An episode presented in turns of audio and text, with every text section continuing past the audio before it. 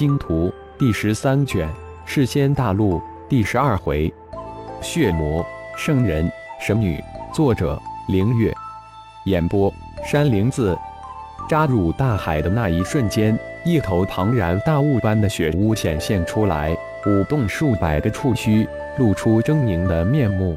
它可是大海的霸主，海域的王者。无尽的世仙海笼罩在无尽的魔士气之中，这里是修仙都的绝地，仙灵气的坟墓。求岛是离修仙大陆所知最近的一个岛，是修仙者的绝世坟墓。也是对修仙都最为阴毒的惩罚。无论你是人仙、地仙、天仙，甚至仙帝，只要进入世仙海，就会被魔士气侵蚀，受到无尽世间之痛后，成为一个凡人，无尽的寿命，最终只能剩下三百年的时间，还可能成为蝼蚁一般野兽的腹中食。到达求岛只能乘船，而且还是那种最为原始的木船。制造木船的木材都必须取自世间海边生长的树木，否则无论何物都挡不住魔式器的侵蚀，化为乌有。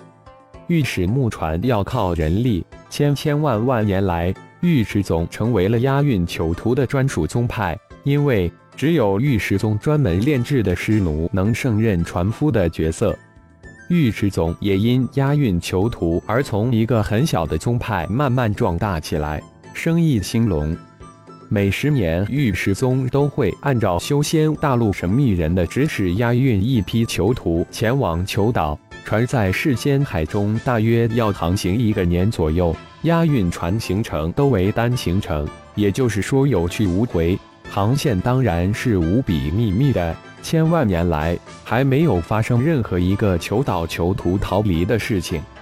世仙海中年白雾蒙蒙。而且海浪滔天，万分的凶险。千万年来，有多少押运囚徒的船被世仙海惊涛骇浪吞噬，自然是无人知晓。能到达囚岛的押运船，估计不会超过五成。浩然所化的血乌痛痛快快的大吃了一顿后，这才心满意足的开始对岛屿周边的海域进行巡游。哈文、雪儿、哈勃三人逃回寨中。对草木妖修袭杀兽修之事甚是不解，又对太一的失踪感到万分的沮丧。只有雪儿一人心中隐隐约约有些猜测，越发的感觉太一的神秘莫测。红狮逃回兽寨，不仅对此次妖修袭杀的真相进行隐瞒，而且大肆宣传哈文寨联合妖修行袭杀了他们，将兽修的怒火完全引向了哈文寨。决意联合其他兽寨对哈文寨进行报复。雪屋对岛屿周边海域的巡游历时六个月才结束，在此期间有三大收获：一是在岛屿海底发现一个很小型的魔石石矿，用了一个月的时间将魔石石采挖完；二是，在吞噬的一个变异海兽腹中发现了另一颗紫幽幽的石头，不过很小。当然，这块紫幽幽的石头被雪屋享用了。三是救了三个送往求岛途中被世仙海惊涛巨浪打碎的大船落海又险遭海兽吞噬的囚徒。当然，顺带吞噬了几个尸奴，得到了一些急需的信息。血红、匹诺曹、耶利亚三人万万没想到，自己三人竟然被一个神奇的人救了。而且，这个能在世仙海中斗海兽来去自如的人，竟然是一个哑巴，一个无比厉害的哑巴。更令人震惊和莫名其妙的是，那个金口玉言被传为圣人的匹诺曹，上岸苏醒后的第一件事，就是几乎是强行拜救命恩人哑巴为师，并且随后以弟子之礼侍奉。血红苏醒后第一件事，就是要击杀匹诺曹。耶利亚，但被浩然暴打了一个半死，丢到森林之中。在即将被群兽撕裂之时，又被浩然救了出来。最后老老实实的跟在浩然身边，不敢有任何异动。浩然带着三个自己从世仙海中救上来的人，几乎是横穿整个球岛向哈文寨挺进。血红、匹诺曹。耶利亚三人仅有血红战力还行，匹诺曹、耶利亚二人没有丝毫的战力，完完全全的累赘。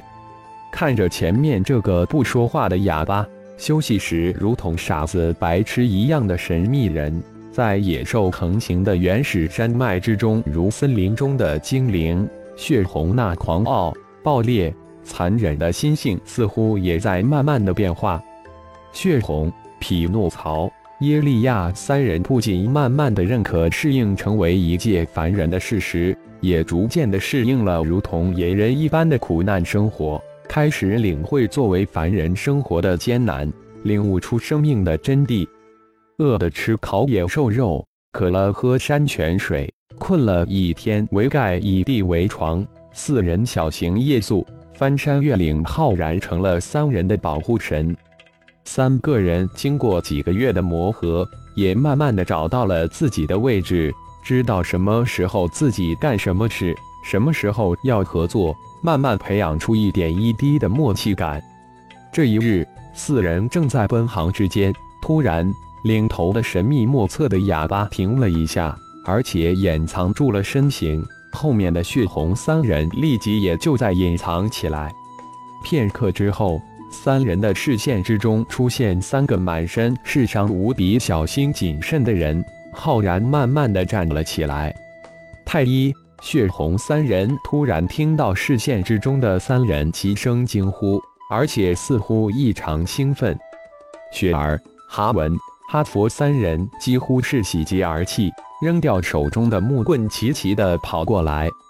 血红、匹诺曹、耶利亚三人也现出身形，看来遇到熟人了。太医，你到哪里去了？我们到处找你。雪儿跑过来抱住太医，喜极而泣，泣不成声。是啊，太医，你到哪里去了？哈文跛着受伤的腿，满眼的惊喜。终于找到你了。哈佛没有过多的话，看着被雪儿抱着的太医，内心也是无比的喜悦。你们是？看着从后面慢慢接近的三人，哈文警觉地问道：“哦，不用紧张，我们是被师尊从赤仙海中救出的人。想来你们应该是先我们来的囚徒了。”匹诺曹笑着回答道：“师尊，太医是你们的师尊。”哈文眉头一皱，问道：“哦，原来师尊的大名叫太医，我们还不知道呢。怎么回事？是太医收你们为徒的吗？”哈文再一次发问道：“这事真的很不简单，得问清楚了。你们是谁？怎么认识太？我们师尊的。”血红突然问道：“但鬼使神差的将太医改口成我们的师尊。”太医是我们哈文寨的，在一次行动中走失了，我们到处找他，发泄后的雪儿松开呆呆的太医，接口道：“忘了自我介绍了，我叫哈文，那位兄弟叫哈伯，这位是雪儿，请叫二位兄弟及那位姑娘大名。”哈文松了一口气，恢复了以往的从容。啊。你就是达尔家族大名鼎鼎的前任族长哈文，传说你身陨了，没想到你竟然被人送到囚岛来了。匹诺曹突然惊诧地说道：“兄弟见笑了。”哈文苦笑了一声：“雪儿，莫非就是传说的中那位雪？”耶利亚指着眼前不敢认的雪儿问道：“不错，就是他了。”哈佛的大名你们也应该听过吧？可惜一切都随风而去了。想来你们也不是无名之辈，请教。哈文接口道：“匹诺曹、血红、耶利亚三人简单的回答道：‘血魔血红。’哈文震惊万分，指着血红惊叫道：‘圣人匹诺曹！’哈佛也万分的惊讶。”没想到今天得见这传说中的金口玉言的圣人，神女耶利亚。雪儿惊叫后捂住了自己的嘴。